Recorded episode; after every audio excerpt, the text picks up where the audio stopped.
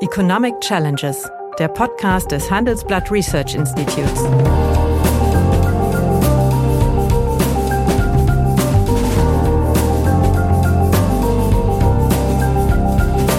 Bert Röhrup, der Chefökonom des Handelsblatts, diskutiert mit Michael Hüter, dem Direktor des Instituts der deutschen Wirtschaft, wöchentlich aktuelle wirtschaftliche Herausforderungen. Für Deutschland wie für die Weltwirtschaft. Ich meine, äh, das ist alles viel zu viel Text, könnte man auch sagen. Denn das, was man eigentlich aufgeschrieben hat, hätte man auf zwei Seiten auch oder drei oder fünf Seiten fassen können. Aber jedenfalls nicht auf 170 Seiten. Wir haben ein buntes Bouquet an Problemen präsentiert bekommen, aber keinen einzigen konkreten Vorschlag, wie man was angeht. Die übersteigern sich gerade noch in den negativen Beschreibungen des Zustandes des Landes. Alleine wird man diese Aufgaben nicht gestemmt bekommen. Nämlich Deutschland ist in einer veritablen Krise. Hallo, guten Tag, meine Damen und Herren. Hallo, lieber Michael. Hallo, lieber Bert. Tja, am Mittwoch dieser Woche wurde ja von äh, Wirtschaftsminister Habeck der diesjährige mit den anderen Ressorts abgestimmte Jahreswirtschaftsbericht vorgestellt, über 170 Seiten. Und traditionsgemäß beinhaltet dieser Bericht im Wesentlichen die aktualisierte Konjunkturprognose und eben die wirtschaftspolitischen Antworten der Regierung auf äh, die Herausforderungen, die sie sieht. Nun, äh, so realistisch die Rücknahme der letzten amtlichen Wachstumsprognose der Regierung von vorher 1,3 Prozent auf nunmehr 0,2 Prozent ist für mich jedenfalls so wenig überzeugend sind die daraus abgeleiteten sagen wir, mal, Wachstums politischen Optionen. Es wird viel von einer äh, transformierenden Angebotspolitik äh, geraunt. Aber so ein richtig konsistentes Maßnahmenpaket konnte ich eigentlich nicht daraus destillieren. Also ich würde sagen, wenn ich überspitzen dürfte, würde ich sagen, mhm. I'm still confused, but on a higher level. Äh, oder hast du jetzt äh, gesehen, was denn nun äh, die, sagen wir mal, strategischen Handlungsfelder sind, mit denen man diese offenkundige Wachstumsschwäche begegnen will? Äh, naja, es ist in der Tat fällt es schwer. Ich will aber zunächst sagen, die Überschrift Wettbewerbsfähigkeit nachhaltig stärken zeigt ja schon, dass das eigentliche Wachstumsproblem auch in den Mittelpunkt gerückt werden hm. soll. Das war auch nicht immer so. Insofern ist das schon mal richtig. Zweite Bemerkung, und das Zitat kennst du wahrscheinlich, der Karl Schiller hat mal der Angebotspolitik vorgeworfen, die sei der, ein Kieler Gemischtwarenladen. Kiel deshalb, weil sie ja aus äh, vom Herbert Giersch, ja. Kieler Institut ja. für Weltwirtschaftspräsident, einer der großen äh, in der zweiten Hälfte des 20. Jahrhunderts in den deutschen Ökonomen, auch natürlich mal Sachverständigenratsmitglied, entwickelt wurde. Und er meinte damit, im Gegensatz zur Nachfragepolitik hat sie ja nicht den Charme einfacher Instrumente, die man hier und da gezielt einsetzt, sondern immer einen breiten Strauß. Mhm und mhm. sie ist auch immer anfällig, diese Angebotspolitik über Grenzen hinauszugehen, wo sie dann eigentlich was anderes, sagen wir mal, ordnungspolitisch tut. Also mhm. wenn man Förderung von Innovationen äh, über eine allgemeine steuerliche F&E-Förderung, das kann man ja gut begründen, sehr spezifische Förderungen, Subventionen für Unternehmen, die kann man auch noch angebotspolitisch oder mhm. transformativ begründen, aber sind eigentlich jenseits dessen, was man ordnungspolitisch äh, gut darstellen kann. Also insofern würde ich mal sagen, es passt ganz gut zu diesem Diktum, es ist der Kieler Gemischtwarenladen, jetzt ist es halt Habecks Gemischtwarenladen, der hier ankommt. Und die dritte Bemerkung zum Einstieg, wenn es durchgeht, ist ja vieles richtig. Also, dass zum Beispiel bei den Handlungsfeldern die Investitionen am Anfang stehen. Das ja. sind die unternehmerischen Investitionen, denen ein besserer Rahmen und eine nachhaltigere Erwartungsbildung äh, gegeben werden muss. Aber wenn du dann reinschaust, bleibt es bei Stichworten, weil einfach ja. die Konflikte in der Regierung nicht aufgelöst werden. Und das ist natürlich das, was du die Ratlosigkeit nennst, die dann übrig bleibt. Mhm. Ja, aber was können wir denn jetzt aus diesem Papier lernen? Also wie gesagt, wir haben eine sehr flache Konjunktur. Mhm. Und ob diese deutlich zurückgenommene Wachstumsprognose erfüllt wird, ist keineswegs sicher. Wenn ich eure Prognose sehe, ihr seht ein, ein, ein Minus auch in diesem genau. Jahr davor. Und es könnte durchaus sein, dass äh, auch der, äh, das HI seine Wachstumsprognose demnächst äh, anpasst. Das weiß ich noch nicht. Wir arbeiten dran. Aber, aber Fakt ist, wir haben hier eine gravierende äh, Herausforderungen vor uns stehen, die auf der einen Seite ja natürlich nachfragepolitische Maßnahmen erfordert, aber im Wesentlichen sich doch um Fragen der Angebotspolitik ja. handelt, der konkreten Angebotspolitik, damit die entscheidende Frage ist, wie kriege ich das in den Keller rauschende Potenzialwachstum nach oben? Und da genau. fehlt mir vieles. Man könnte zunächst noch mal sagen, naja, es ist doch ein Realismus eingekehrt. Ähm, das Was die schon, Analyse angeht. Genau. Und du siehst auch, wenn du dir den, äh, die gesamtwirtschaftliche Produktion anschaust, 0,5 bei den Ausrüstungsinvestitionen, minus 2,2 bei den Bauten, dann ist das das, Kern, das Kernproblem, über das die deutsche Wirtschaft hier im Augenblick in die Schwierigkeiten sich hineinbewegt. Das heißt, es fehlt das Zutrauen an den Standort hier mehr zu investieren, vor allen Dingen mittelfristig gebundene Investitionen. Ähm, wir sehen gleichzeitig übrigens auch, wir haben uns schon mal die aktuellen Daten angeschaut, mhm. ähm, dass der Zustrom von ausländischen Direktinvestitionen weiterhin rückläufig ist. Er war im Jahr 2022 schon äh, sehr, sehr niedrigen Stand. Das, das hat nicht sich verbessert. Man ist ja immer geblendet oder die Politik blendet sich selbst von den großen subventionsgetragenen Investitionen im, im Batteriebereich, im Mikrochip-Bereich. Aber das ändert nichts daran, dass wir sozusagen grundsätzliches Problem haben. Und das Wachstumspotenzial wird ja auch hier mit einem halben Prozentpunkt beschrieben. Ich glaube, das ist eine realistische Größenordnung. Das Sachverständigenrat hat es mal mit 0,4 äh, benannt. Das ist, äh, ja ist eine Größenordnung, aber mit diesem halben Prozentpunkt, glaube ich, ist das Problem benannt. Und dann sind wir beim Kern der Frage, ähm, wie mobilisiere ich Investitionen, Innovation, technischen Fortschritt? Eine Frage. Und die zweite, äh, wie gehe ich mit der alternden Gesellschaft um? Ein Thema, das wir hier schon seit langem diskutieren. Hm. Und da kreist man immer um die kritischen Fragen, um die konfliktträchtigen Fragen drumherum. Ich meine, wenn man schon so einen Befund hat, es ist irgendwie nicht gut. Und dann auch noch der Wirtschaftsminister wie der Finanzminister, was ich jetzt kommunikativ ehrlich gesagt nicht sehr gelungen finde, äh, das Land sozusagen auch äh, in, in so kurzen Sätzen mit wie peinlich und was weiß ich beschreiben, das sollten sie eigentlich nicht tun, sondern sagen, wo sind denn die Anknüpfungspunkte für eine Besserung? Und da verhakt es sich. Ne? Ich meine, es war die Woche auch insofern kein guter Tag. Am Mittwoch war Vermittlungsausschuss für das Wachstumschancengesetz das ist ja auch nur ein ganz kleines Paket gewesen mit sieben Milliarden Entlastung für Unternehmen im Wesentlichen, aber mit richtigen Elementen, aber auch kurzgesprungenen Elementen.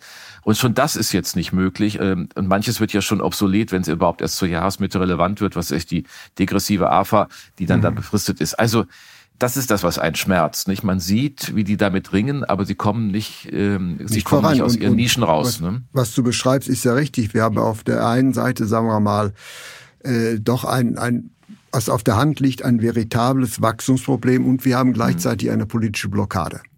Mhm. Das, das, das, ist ja, das ist ja der letztliche Punkt.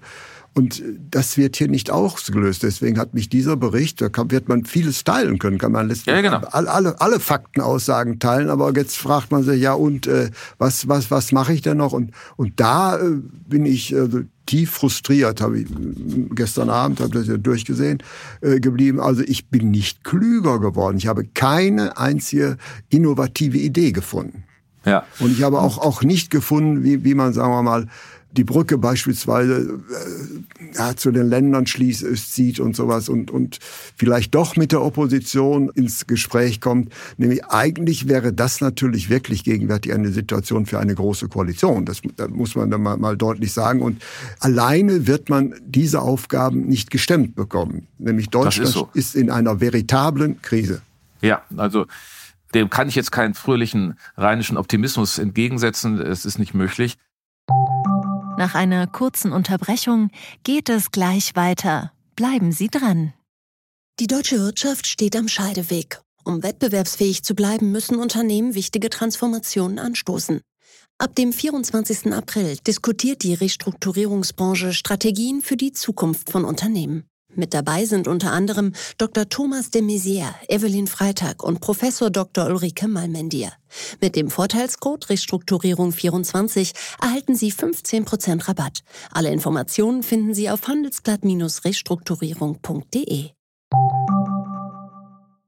Ähm, und es ist in der Tat, wenn man die zehn Punkte nimmt, die sie als Handlungsfelder für ja. eine nachhaltige Stärkung nennen, das wirst du sagen, ist alles richtig, nicht? Also die, ich hatte mit den Investitionen einzusteigen, ja. Äh, das, der öffentliche Handlungsbereich, Bürokratie, Regulierung, ja. die Innovationen erleichtern, Arbeitsangebot stärken, da steht es, Erwerbspotenziale erschließen, es steht nichts zur Arbeitszeit, zur Jahresarbeitszeit, zur Lebensarbeitszeit, kritischen Themen werden einfach ignoriert.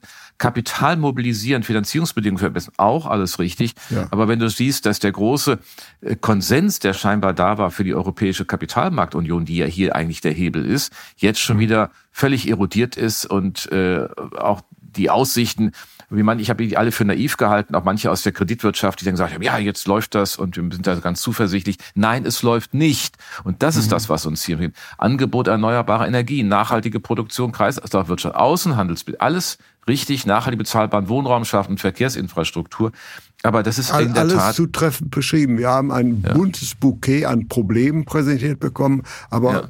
keinen einzigen konkreten Vorschlag, wie man was angeht. Ja, und äh, wenn man dann dem Bundeskanzler zuhört, wie äh, dieser Woche auf einer Veranstaltung in Berlin, dann fragt man sich, ist es eigentlich Verdrängung von Realität oder ist es Unterdrückung von Problembewusstsein oder ist es wirklich nicht da? Denn man, natürlich ist immer vieles unternehmerische Klagen auch äh, zu diskontieren. Das ist alles auch richtig, aber die Lage ist ja erkennbar an den harten Faktoren. Auftragseingänge, Produktion nicht toll. Wir sind mit dem Unterhang ins Jahr gestartet. Das erste Quartal wird mit Sicherheit nicht berauschend sein. Ich vermute, es wird nochmal schrumpfen. Das heißt, damit haben wir schon eine super schlechte Startbasis für dieses Jahr. Und dann ist genau die Frage, welche Antwort gibt man? Echt? Ich meine, das ist alles viel zu viel Text, könnte man auch sagen. Denn das, was man eigentlich aufgeschrieben hat, hätte man auf zwei Seiten auch oder drei oder fünf Seiten fassen können. Aber jedenfalls nicht äh, auf, auf 170 Seiten, wo man dann letztlich sucht, wo ist denn jetzt wirklich die Antwort? Und das Bewusstsein, das Wachstumsthema nach vorne zu stellen, ich will nochmal sagen, das ist ja schon wichtig und positiv, mhm. aber äh, diese Regierung steckt fest und sie kriegt die Antworten nicht formuliert. Und es wird, sieht ja nicht so aus, dass wir bis zur Bundestagswahl 2025 einen anderen Handlungsrahmen Nein, bekommen. Das, das sehe ich auch. Also hier ist, ist meines Erachtens eine, eine gewisse äh, Blockade der, äh, sagen wir, drei diese Regierung äh, tragenden Parteien zu verstehen. Das heißt, all jede Partei für sich hat möglicherweise ein konsistentes Konzept, aber sie schaffen es nicht, daraus was zu destillieren. Und insofern ja ja, bin ich relativ ratlos, wenn ich mir vorstellen soll, wie kommen wir innerhalb dieser Legislaturperiode noch einen etwas äh, grüneren Zweig, um mal es flapsig ja, zu formulieren. Ja. Naja, das ist also, das, wir haben ja in der Tat ein doppeltes Konsensproblem. Die Regierung selbst hat den nicht über die Handlungsantworten auf die erkannten Defizite und Probleme. Da schlingert sie rum und ich meine, dass das alles sozusagen noch ein weiter Weg für die ist, ist mir schon klar, aber sie der Versuch wird ja noch nicht mal unternommen, wirklich die Dinge gemeinsam auch mal zu beraten und zu entwickeln. Man hat immer Eindruck, dass auch diese Klausuren in Meseberg nicht wirklich irgendwie dazu führen, dass man wirklich mal dann zur, zur Sache redet und die Dinge beiseite schiebt, die ideologisch im Raume stehen.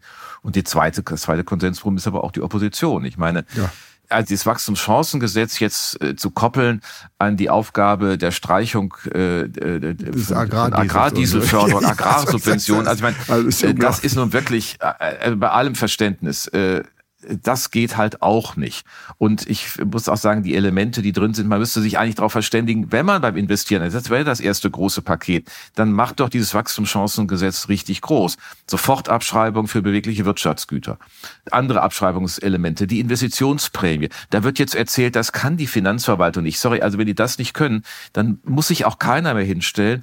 Und das ja auch gerade bei, bei allen äh, Parteien gern gemacht wird, in die USA schauen, der Inflation Reduction Act, wie toll, das ist ja über Text nichts anderes. Wir haben das versucht abzubilden mit der Investitionsprämie und auch sie einfach wie möglich zu machen. Die müsste eigentlich auch breiter aufgesetzt werden sozusagen Investition mal für, für drei Jahre mit einer Prämie ausstatten oder was früher, was, was mal in dem Wahlkampf Superabschreibung genannt wurde. Hm. Das heißt, wir brauchen eigentlich einen größeren Schritt und wir brauchen auch steuerliche Entlastungen, die wirklich das auch greifbar machen. Hilft ja nichts, wenn die Leute immer erzählen und am Hinte, hinterher kreist der Berg und gebar eine Maus. Und da, jetzt ist die Maus schon tot, wenn die, also da kommt ja nichts.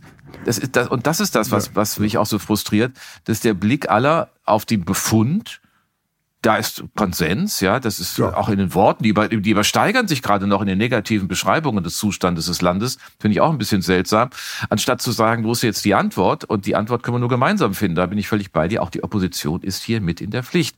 Und dass der Vermittlungsausschuss jetzt wiederum nicht zum Ergebnis gekommen, also das finde ich schon jetzt wirklich langsam seltsam, weil man kann da immer sagen, das sind zwei, drei Elemente in dem Wachstumschancengesetz, diese Bürokratieelemente, die gehören raus. Das, da ist, glaube ich, schnell Konsens. Aber der Rest, Wenn das noch nicht mal abbildbar ist, dann ist noch alles das Gerede von vielen, auch von vielen unserer Kollegen, die das alles so toll finden mit der Schuldenbremse, man müsse nur ein bisschen repriorisieren auf der Aufgaben- und Ausgabenseite, ja natürlich schon hier Lügen gestraft, denn es funktioniert ja scheinbar schon nicht bei, bei sieben Milliarden für den Gesamtstaatshaushalt, wo die Hälfte der Bund trägt und die Hälfte sich auf die Länder verteilt. Dann höre ich bei den Ländern, nein, wir kriegen das im Grunde nicht hin weil wir solche Anspannungen haben, auch in den Kofinanzierungen, da, da kneift es sich gelegentlich für die Kofinanzierung der Programme, die aus Berlin kommen.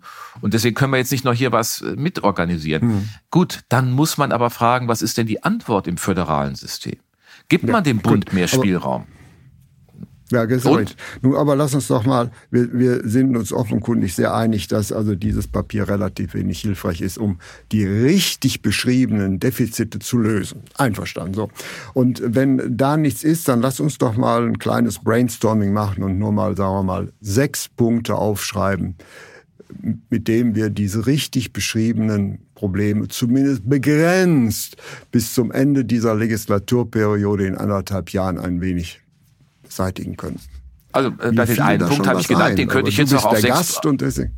Ich kann die auch auf sechs Punkte schon mal erweitern, aber das Wachstumschancen in seinen ja. Kernelementen zielt auf das richtige Thema Investition und ja. Liquiditätsstärkung der, in den Unternehmen. Äh, das hilft ja. aber nur zur Hälfte, denn das andere ist die Unsicherheit über die Kostenstruktur beim Energiethema wir haben jetzt zwar wieder an der äh, äh, Preise, die für Gas und Strom nicht weit entfernt sind von den längerfristigen Durchschnitten der Vorzeit, also vor dem russischen Angriffskrieg und seinen Wirkungen auf die äh, auf die Energiemärkte. Aber hier eine Verlässlichkeit reinzubringen, es wäre jetzt auch gar keine Schwierigkeit, den, den äh, Brückenstrompreis äh, nochmal zu reaktivieren, weil mhm. er offenkundig leicht erreichbar ist aber es macht klar, dass es einen verlässlichen Rahmen gibt. Das wird immer unterschätzt. Unternehmen gucken ja äh, auf, diese, auf die Volatilität auch am Energiemarkt und am Strommarkt und am entsprechenden mhm. vorgelagerten Märkten. Das heißt, hier wäre ein zweiter großer Handlungsrahmen. Mhm. Der dritte ist beim Stichwort äh, Arbeitsmarkt, Erwerbsintegration, das Aber Thema. bleibt doch nur ein bisschen bei den Investitionen. Also, also wir brauchen eine Modernisierung unseres Kapitalstocks. Ja. Eine große Unternehmenssteuerreform können wir uns nicht leisten. Aber mhm. eine Modernisierung der Abschreibungsbedingungen, die ja keine Steuersenkung, sondern letztlich eine Steuerstündung ist, das liegt doch auf der Hand und das kolligiert auch nicht mit der nachhaltigen Sanierung der Haushalte.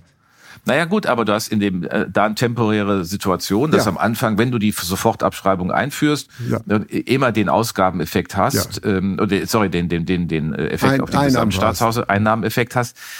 Aber äh, schon, schon das kriegen die ja nicht mehr abgebildet, weil die finanziellen Möglichkeiten mit Blick auf die Schuldengrenze 0,35, finanzielle Transaktionen berücksichtigt, die ja. überjährigen Ausgleichsmechanismen, da ist ja faktisch keine Luft mehr drin. Deswegen frage ich mich ja immer, wo die das eigentlich alles herholen wollen. Die erzählen, dass da mehr drin ist, dann musst du an den Sozialhaushalt, da werden sie keinen Konsens haben. Mhm.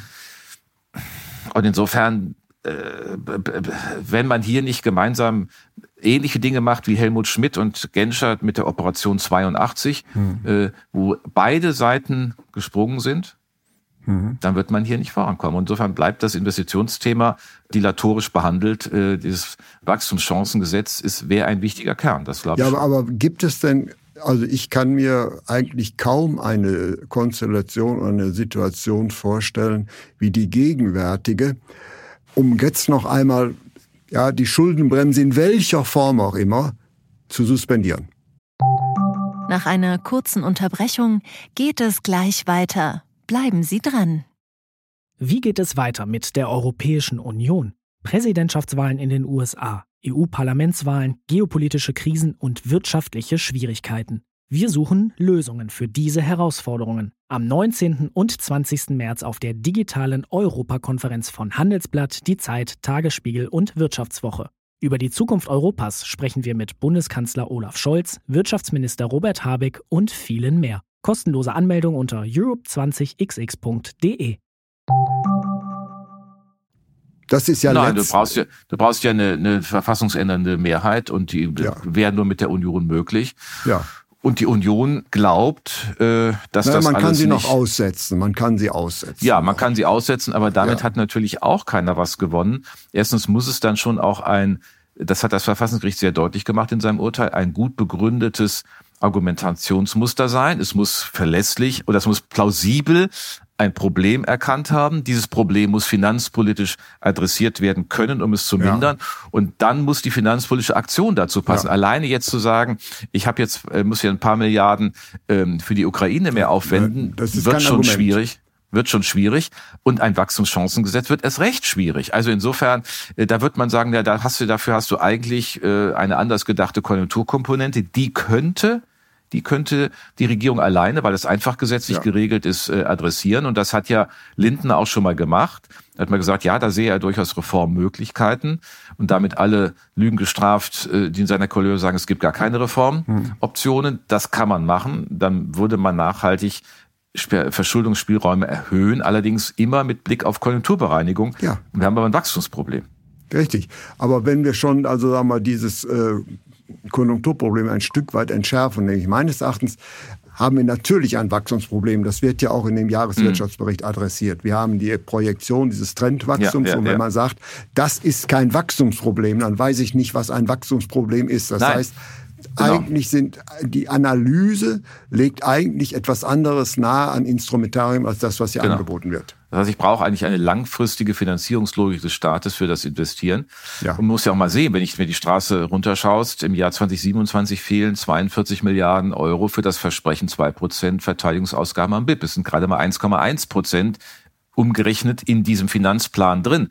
Es ist keinerlei Vorsorge da.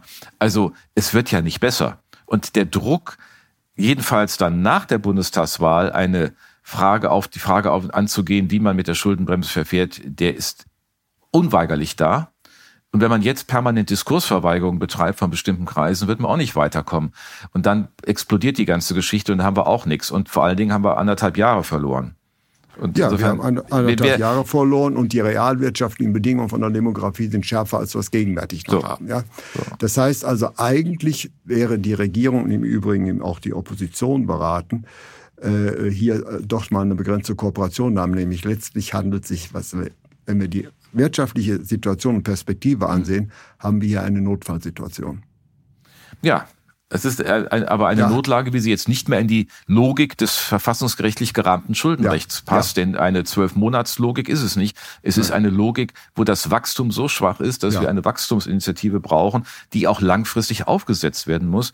Und ähm, das ist in dem Rahmen schwer darstellbar also eigentlich nicht darstellbar. Und wie gesagt, Notlagendeklaration ist eine Scheinlösung, eine absolute Scheinlösung. Es grenzt ja auch wieder Handlungsspielräume ab dann irgendwann, wenn diese Notlage nicht mehr gezogen wird ein. Ich muss dann einen Tilgungsplan machen. Also auch die künftigen Regierungen, egal welche Farbe sie getragen werden, ähm, sind dann von diesen Handlungseinschränkungen betroffen.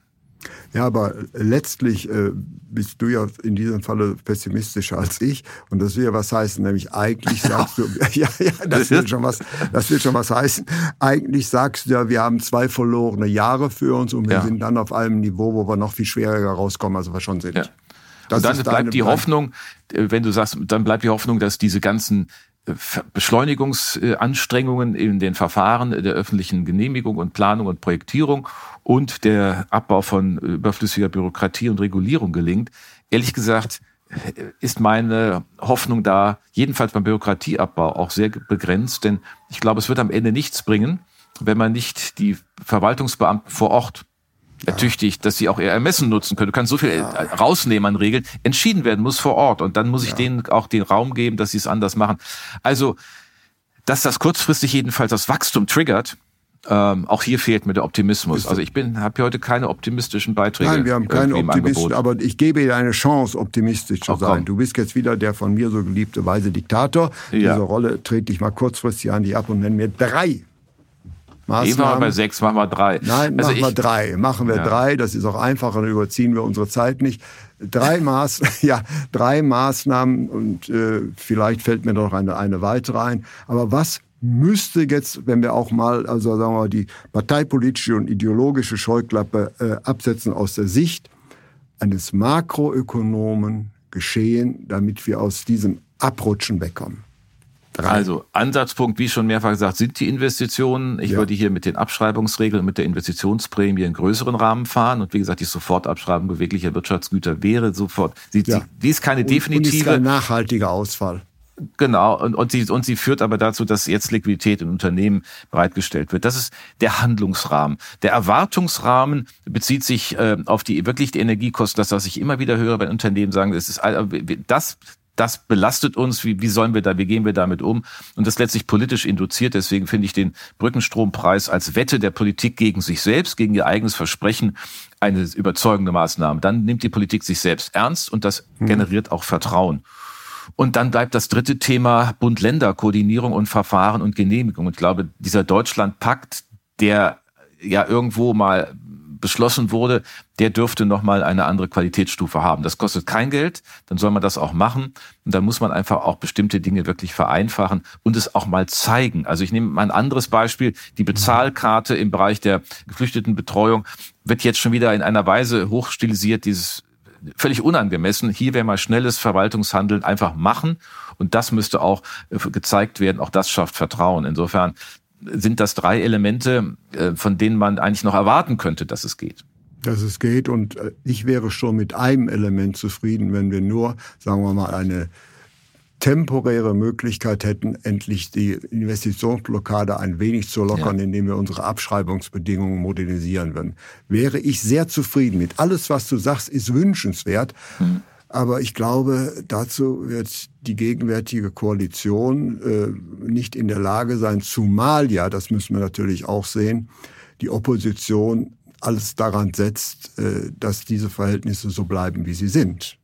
Ja, aber die, die Vermutung, die die gelegentlich hatten, dass es Neuwahlen vorgezogener Art wird, äh, ist unplausibel. Also insofern ändern sich auch da nochmal ähm, vielleicht ähm, die Einsichten. Und ein optimistischer Aspekt, den wir heute nicht besprochen haben, weil wir über die Finanzpolitik gesprochen ja. haben, äh, liefert möglicherweise die Geldpolitik, wenn sie doch schon vor dem Sommer eine Zinssenkung äh, beschließt äh, der Europäischen Zentralbank, ähm, den Spielraum dazu hätte sie. Ja, das würde auch mit Blick, die Preiserwartungen sind rückläufig. Genau, und also, das würde auch in dem Bereich, der ja auch stark negativ ist, ich hatte es vorhin angesprochen, die Bauinvestitionen, hm. nicht kurzfristig, aber doch ein bisschen Entlastung schaffen. Und wenn da dann noch äh, Deregulierung und Baukostenminderung hm. sozusagen mit dazu kommt, würde auch der Sektor, der im Augenblick stark belastet, hm. möglicherweise neue Chancen haben. Ja, also hoffen wir auf die Geldpolitik und ich bedanke mich für diese und ich muss mich jetzt bei unseren Zuhörern entschuldigen recht pessimistische Talkrunde. Allerdings hat sie den Vorteil, sie war wenigstens realistisch. Vielen herzlichen Dank. Ich danke dir. Ja, meine Damen und Herren, wenn Ihnen die Gespräche, die wir führen über ökonomische Themen gefallen, dann habe ich dann noch ein neues Angebot für Sie, was Sie interessieren könnte. Nämlich mehr aktuelle Wirtschaftsinformationen finden Sie unter handelsblatt.com slash global und natürlich in den einschlägigen Hinweisen in meinem wöchentlichen Newsletter der Chefökonom. Liebe Hörerinnen und Hörer, wenn Sie Lob, Kritik oder Themenwünsche haben, dann schreiben Sie uns doch gerne oder schicken Sie uns eine Sprachnachricht an chefökonom@handelsblatt-research.com. Die Adresse finden Sie auch in der Folgenbeschreibung.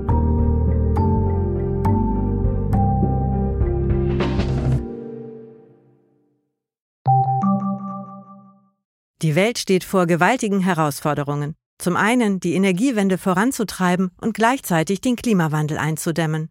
Und auch der Energieträger Wasserstoff gewinnt weltweit immer mehr an Bedeutung. Doch wie geht es weiter? Erfahren Sie mehr auf dem Handelsblatt Wasserstoffgipfel 2024 am 12. und 13. Juni in Essen. Infos unter handelsblatt-wasserstoffgipfel.de. Mit dem Vorteilscode Wasserstoff 2024 erhalten Sie einen Rabatt von 15% auf die Tickets.